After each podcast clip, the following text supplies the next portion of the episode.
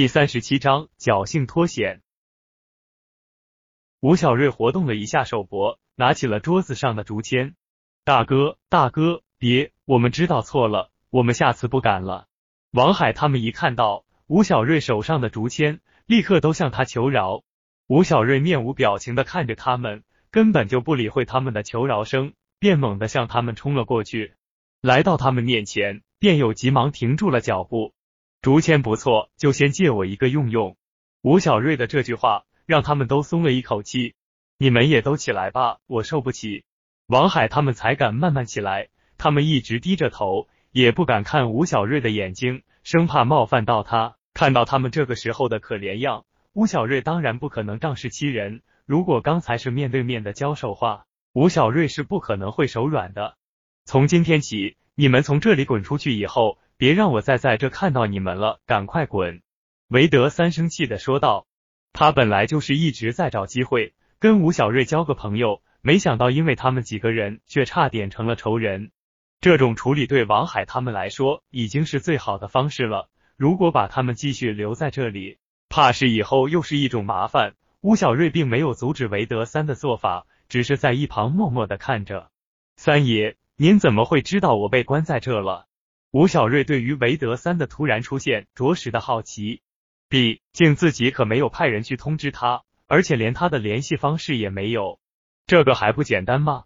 在咱们清远，我想知道的事情还真没有什么事能够躲过的眼睛。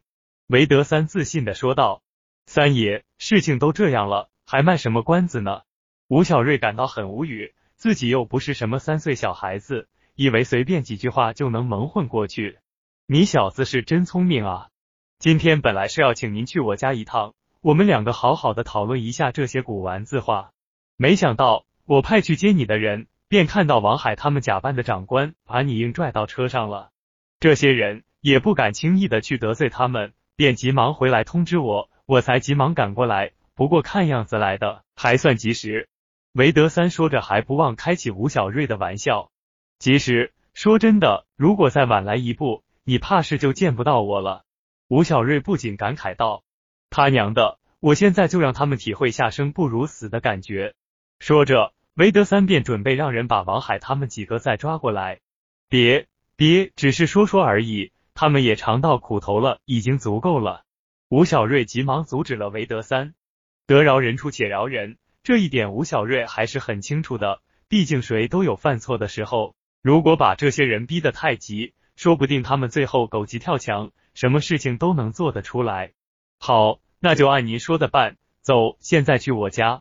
吴小瑞面对韦德三的盛情邀请，也只能跟他一块去了。他这次也算救了自己一条命，如果再拒绝他的话，恐怕就说不过去了。喂，王大哥，那件事情还顺利吗？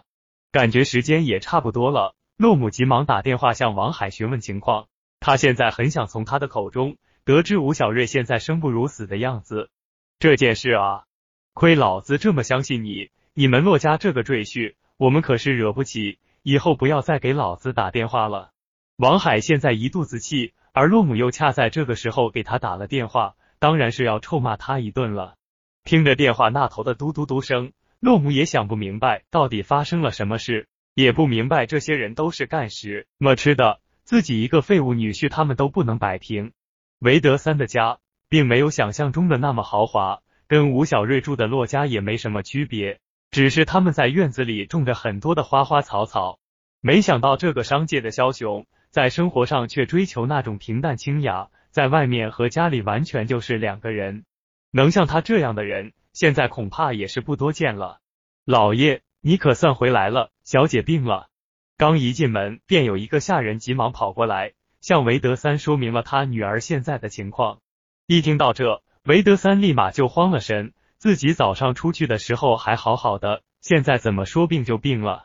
他也来不及想其他的，就急忙向自己女儿的房间跑去。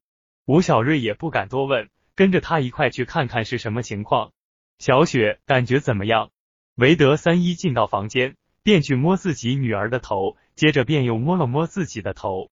吴小瑞本来还以为韦德三的女儿怎么说也是个二十左右的大姑娘了，见到之后才知道是个大概七八岁的小姑娘。三爷，我来看看吧。吴小瑞急忙说道。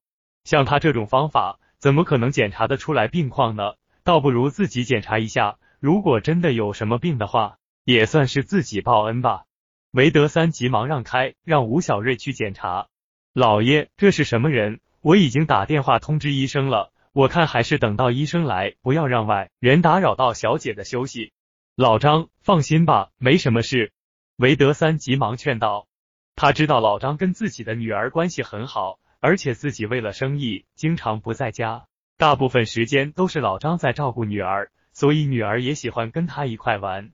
但现在自己对这些也不懂，只能先让吴小瑞看看到底是什么情况，这样大家也都能安心了。对于判断到底是什么病，对吴小瑞来说不是什么难事，他只要用双眼仔细的观察一下就可以了。不过看小女孩的样子。不像是生了什么病似，但无论吴小瑞怎么看，都没有发现病灶。为了以防万一，吴小瑞又给小女孩号了号脉，也是一切正常。吴小瑞便用手摸了摸了小女孩那泛白的嘴唇，结果自己的手指上也出现了白色。这下子就明白了，为什么怎么都检查不出来病因了。吴小瑞虽然知道是什么情况，但一旁的韦德三跟老张却是从来没有见过这么给别人检查身体的。好啊，有点严重啊！我看三爷，你可要好好的照顾这个小美女一段日子了。走，有什么话我们出去说，别让她听到伤心喽。吴小瑞故意把声音提高了，说道。